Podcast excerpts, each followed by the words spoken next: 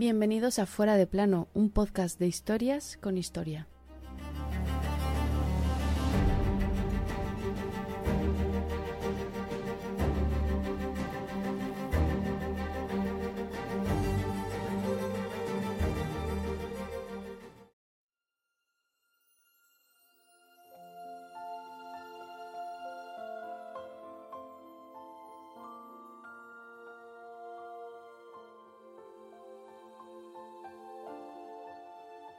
La recién nacida será reina, pero no reinará.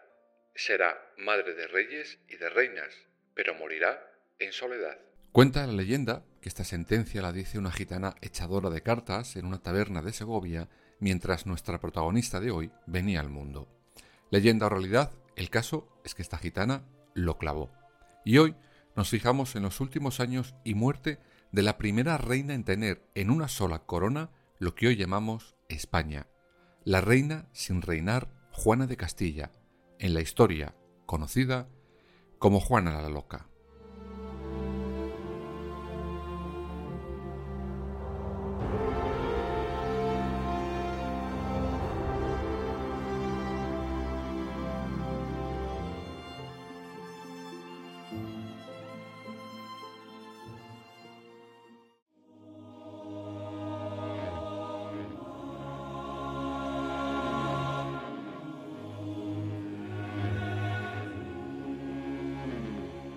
Nuestra protagonista de hoy fue una infanta que no nació para reinar, no fue educada por tanto desde sus inicios para ello. Por eso, quizás, no tenía ni pizca de gana de hacerlo.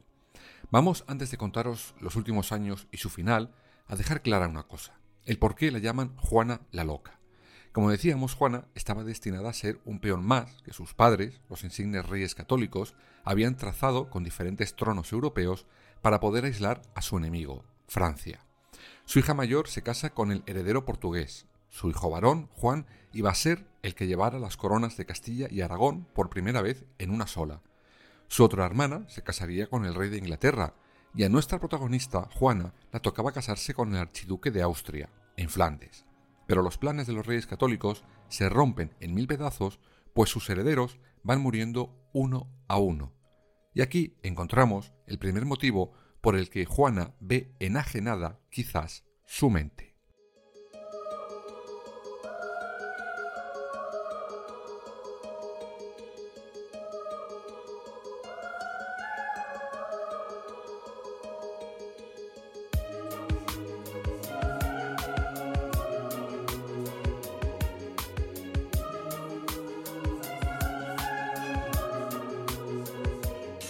Su hermano, Juan, el heredero, muere en 1497.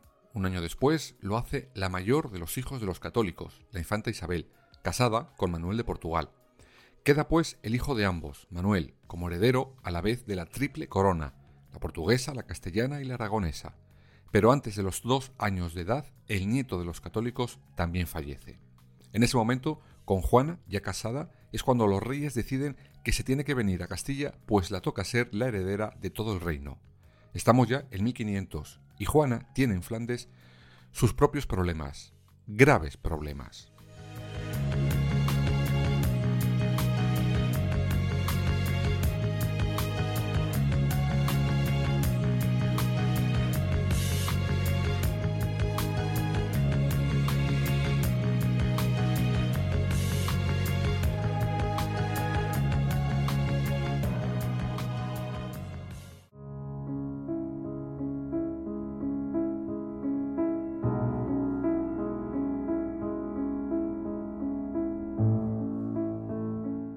Si Juana de Trastámara viviera hoy, sería considerada una mujer maltratada. Sí, tal cual, con esas palabras, pues el comportamiento de su marido, el llamado Felipe el Hermoso, era el de un maltrato psicológico de manual. La usaba de mil maneras, la minaba la moral. Juana estaba enamorada de su esposo hasta la médula y él se aprovechaba de eso para conseguir que ella hiciera lo que él quisiera. La engañaba con otras mujeres en sus narices y se regocijaba de ello, la negaba cualquier contacto físico con ella si no accedía a lo que en ese momento le estuviera pidiendo. Y así, en medio de esa tortura mental de su marido, y a veces física, Juana recibe mes a mes la noticia de algún fallecimiento de un ser querido. Primero su hermano, luego su hermana, y después su sobrino. Y la guinda es que es la elegida para llevar la corona de Castilla y Aragón. Todo esto hace que Juana no muestre ni ápice de entusiasmo por reinar. La estaban desquiciando y encima tenía que aprender a gobernar en tiempo récord.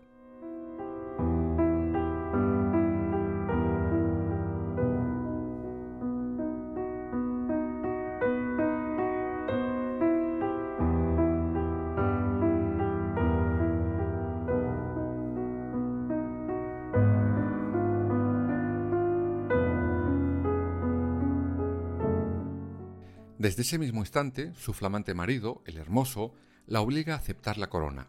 Pero claro, tenía trampa. Felipe quería la corona para él. Ya estaba trazando su plan. Debido a los ataques de celos que él mismo provocaba, ya estaba corriendo el rumor de la supuesta locura de Juana de Castilla. Pero no era el único que ya estaba planeando eso. No. Su propio padre, el católico, otro el que podemos llamar maltratador psicológico contra su hija, no tenía ni pizca de ganas de que las coronas fueran de su hija. De momento, él las quería para él. Luego ya vería cómo se las apañaba. La única que finalmente confió en que su hija podía ser digna sucesora fue su madre, Isabel la Católica. Ya lo veremos en su momento, pero en su testamento deja la corona a su hija, no a su marido, Felipe el Hermoso, tampoco a su futuro viudo, Fernando el Católico. La reina sería solo Juana I de Castilla. Eso sí, dispuso que si por alguna casualidad su hija estuviera incapacitada para gobernar, el regente sería su padre. Todo esto mientras el hijo de Juana y Felipe, Carlos, llegaba a los 20 años, momento en el que sería él el rey de ambas coronas. Pero esto, a padre y marido, no les hacía ni puñetera gracia, y eso que no se aguantaban entre ellos.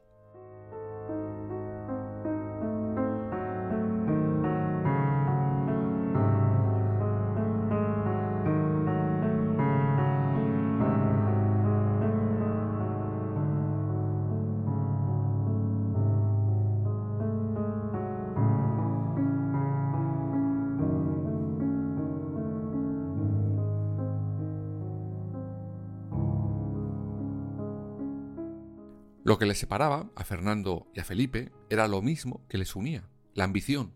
La ambición por tener el poder y sobre todo porque Juana no lo tuviera.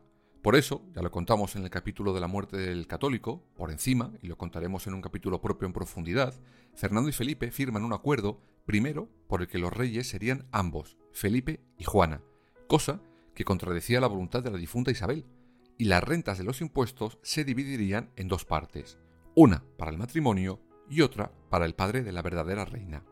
Pero esto, al hermoso, le sabía poco, por eso finalmente firmarán otro acuerdo por el que Fernando se pira a Aragón y deja como reyes únicos a Felipe el Hermoso y a Juana, la cada vez más loca, por culpa de ellos. Pero esto se trunca en pocos meses. Una noticia sacude el gobierno de Castilla y la mente de la reina. Felipe el Hermoso pasa a mejor vida, en muy pocos días.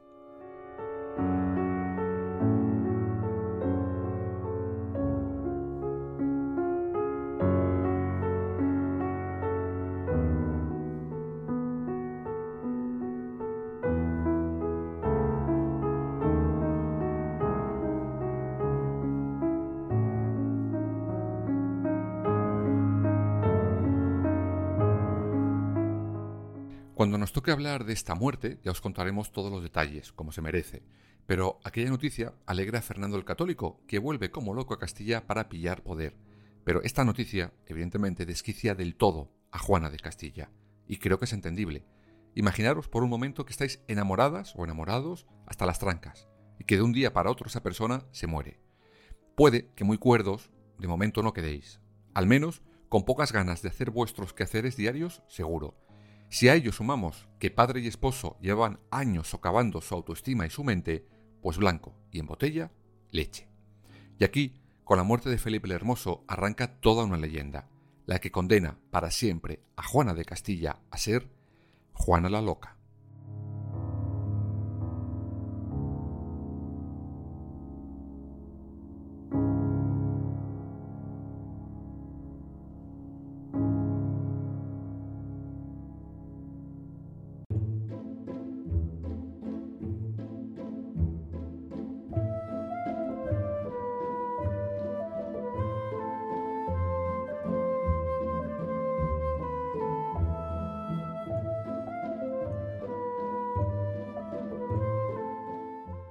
Este hecho no es otro que el más que conocido tour que tuvo con el ataúd de su marido. No se separaba de él. Lo contaremos en su momento, pero su intención era llevarle ella misma a la Capilla Real de Granada. El cortejo fúnebre hará varias paradas, una de ellas incluso para que Juana diera a luz a su hija Catalina, pues cuando su esposo muere ella estaba embarazada de nuevo. De todas formas, la leyenda habla de exceso de celos del cadáver, incluso por parte de Juana. Se supone que no dejaba acercarse al féretro a ninguna mujer. Pero eso tiene un matiz histórico importante que no siempre se ha contado con la evidente intención de mantener la imagen de loca perdida de Juana. Todo esto surge, por ejemplo, porque una noche el cortejo queda a cielo raso en vez de en un convento regulado por monjas, cercano a donde estaban. Según la leyenda, era por los celos necrófilos de la reina, pero historiadores más recientes plantean una hipótesis muy diferente. El féretro estaba acompañado por monjes cartujos, y estos tenían prohibido cualquier tipo de relación con mujeres que no fueran de la realeza. Por eso, esa noche, por ejemplo, no podían entrar y pernoctar con el cortejo en el convento al estar regulado por mujeres. Sí, eran monjas, pero también mujeres. Esa sería la razón, por ejemplo, que explicaría, según estos historiadores, por qué Juana había accedido sin problema en el convento de Santa Clara en Tordesillas a que las monjas se acercaran al féretro de su difunto marido. ¿Por qué? ¿No era tan celosa? ¿Por qué en uno no y en otro sí? Pues fácil. En el convento de Santa Clara los monjes cartujos ya no estaban. Eso explicaría que no era Juana la que tenía problemas con que alguna mujer se acercara al cadáver de su marido. No, no eran celos, era el protocolo del cortejo fúnebre. Claro, que si esto pasa a la historia, se nos cae el mito de Juana de la Desquiciada.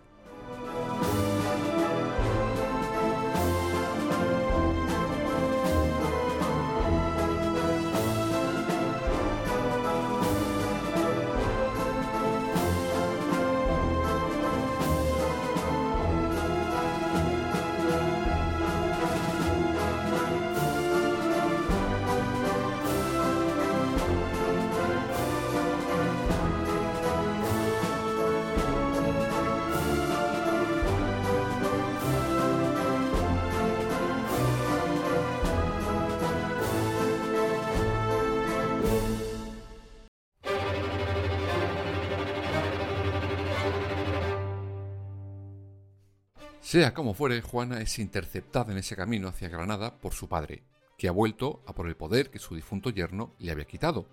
Fernando el Católico intenta convencer a Juana para que reinen juntos, para que vuelvan a la corte, pero Juana le hace una pedorreta. Ella está en ese momento hundida, dolida, y su única intención es enterrar a su esposo donde tenía que ser enterrado, en la capilla real de Granada. Aquí es donde podemos entender lo que os decía al principio del capítulo. Juana nunca estuvo preparada para reinar, no la tocaba. Su madre también perdió a seres queridos, pero se recompuso porque sabía hacerlo, porque le habían ayudado a hacerlo. Pero Juana llevaba a sus espaldas demasiadas muertes, demasiadas traiciones, como para poder hacerlas frente. Y sí, finalmente, quizás según algunos autores, Juana de Castilla acabó loca. Más correctamente, la diagnostican como esquizofrenia. La pregunta que yo me hago es, ¿cuánta culpa tuvo ella, o su marido y su padre, en que terminara padeciendo esa enfermedad. Sea como fuera, Fernando el Católico aprovecha esa negativa de su hija y en 1509 la encierra en Tordesillas. Allí permanecerá hasta su muerte.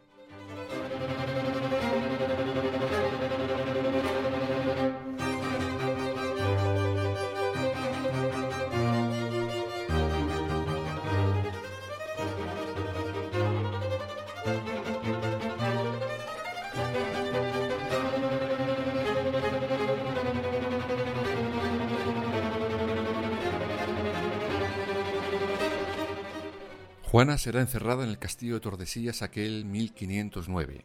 Allí llega con su hija, la que nació en el camino del cortejo, Catalina. Cerca estaba el cadáver de su marido, como hemos dicho, en el monasterio de Santa Clara. Para vigilarla, su padre, el cardenal Cisneros, la colocan diferentes guardianes, que la dan diferentes tratos. Al primero le acaban largando, pues acabará confesando que para controlarla utilizó alguna vez la violencia con Juana de Castilla. Después ponen como gobernador de su prisión a Hernán Duque de Estrada, quien la tratará de mejores modos. Incluso llegará a confesar a Cisneros que Juana, si la tratas bien, tenía prolongados estados de lucidez, que si intentabas forzarla algo era cuando se desmoronaba. Claro, esto no les interesaba ni a Cisneros, ni a Fernando el Católico, ni tampoco a su hijo.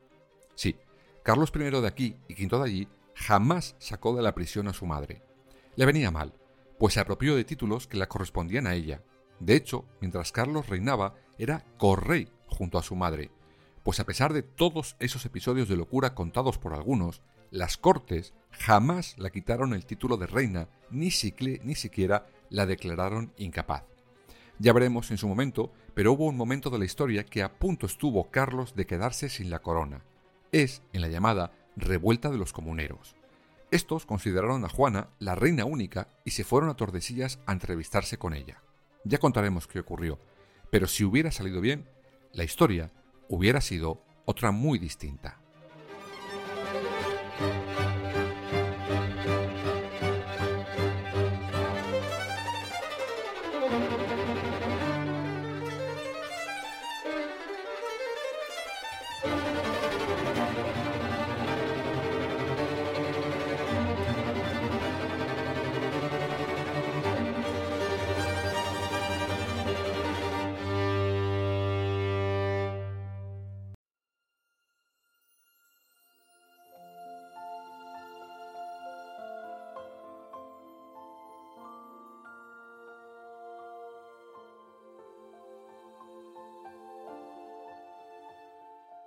Los últimos tiempos de la reina Juana I de Castilla no pudieron ser más lamentables.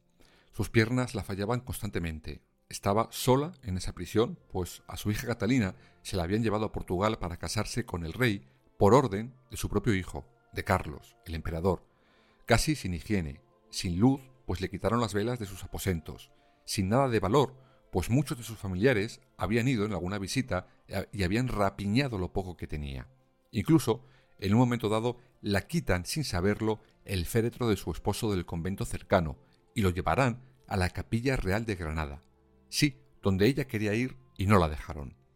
Finalmente, el 12 de abril de 1555, un Viernes Santo, Juana I de Castilla moría en su encierro de Tordesillas, donde había entrado con 30 años de edad. Habían pasado tan solo 46 años encerrada.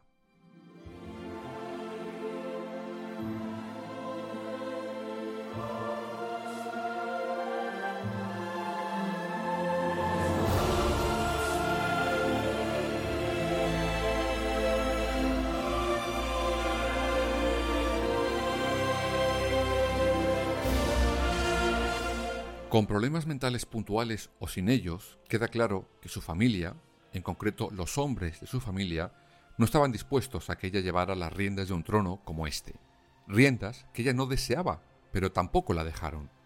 Uno porque no quería hacerse a un lado, el otro porque pronto entendió que le había tocado el sueldo en escafé con ella. Ya veremos en su momento episodios de la vida de este triángulo de poder, Fernando, Felipe y Juana, que nos ayudarán a entender más la figura real de esta reina con corona pero sin reinar. Quizás ya es hora de quitar de la historia el apodo de loca y empezar a acercarnos a su figura simplemente como lo que fue Juana I de Castilla, madre de reyes y reinas, reina con corona que nunca la dejaron serlo y murió en la más absoluta soledad. El vaticinio de aquella gitana de Segovia se cumplió al pie de la letra.